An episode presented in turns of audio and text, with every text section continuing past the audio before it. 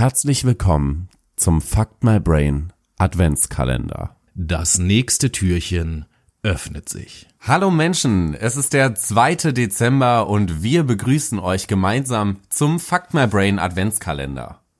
Türchen 2. Eine der spekulärsten Mordserien der USA ist erst nach über 20 Jahren gelöst worden.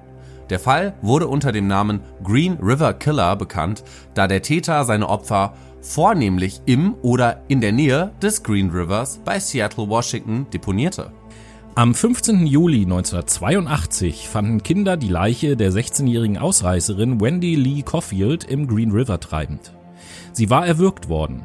Vom 13. bis zum 15. August wurden die Leichen von vier weiteren jungen Frauen in oder in der Nähe des Green Rivers gefunden. Von da an vermutete die Polizei, es mit einem Serienkiller zu tun zu haben.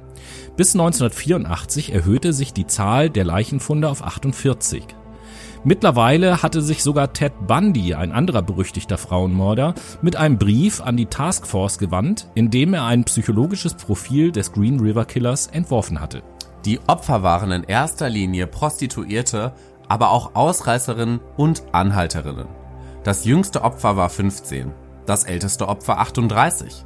Der Täter ermordete Schwarze und Weiße jeglicher Haarfarbe, Lateinamerikanerinnen, dicke, dünne, große und kleine ohne besondere Präferenz.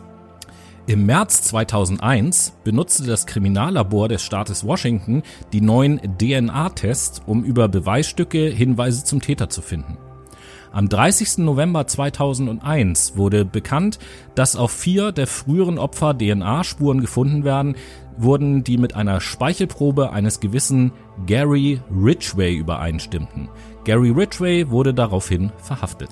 Gary Leon Ridgway wurde am 18. Februar 1949 geboren. Der Lackierer war verheiratet und hatte mehrere Kinder. Am Anfang der Ermittlungen leugnete er die Taten, später aber kooperierte er mit den Behörden, um der Todesstrafe zu entgehen. Getrieben wurde Gary Ridgway laut eigenen Angaben vorrangig vom Hass auf Frauen, Prostituierte insbesondere. Ich wollte so viele Frauen wie möglich töten, von denen ich dachte, sie seien Prostituierte. Ich dachte, ich könne so viele töten, wie ich will, ohne erwischt zu werden, gab er zu Protokoll.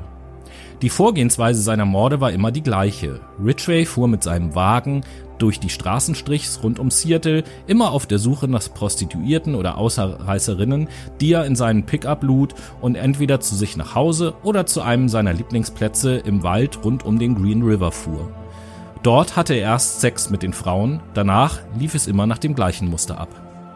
Er wartete bis sich eine günstige Gelegenheit erbot, der Prostituierten von hinten überraschend den Arm um den Hals zu legen. Dann drückte er zu, bis sie erstickte. Gerne spielte er mit der Atemkapazität seiner Opfer. Er ließ den Würgegriff seines Armes etwas lockerer, um ihn dann langsam wieder anzuziehen, so dass er sich möglichst lange am Todeskampf seiner Opfer ergötzen konnte. Danach benutzte er die Leiche meist nochmal, um den Geschlechtsakt durchzuführen. Gary Ridgway gab an, so viele Frauen ermordet zu haben, dass er sich unmöglich an alle erinnern könne.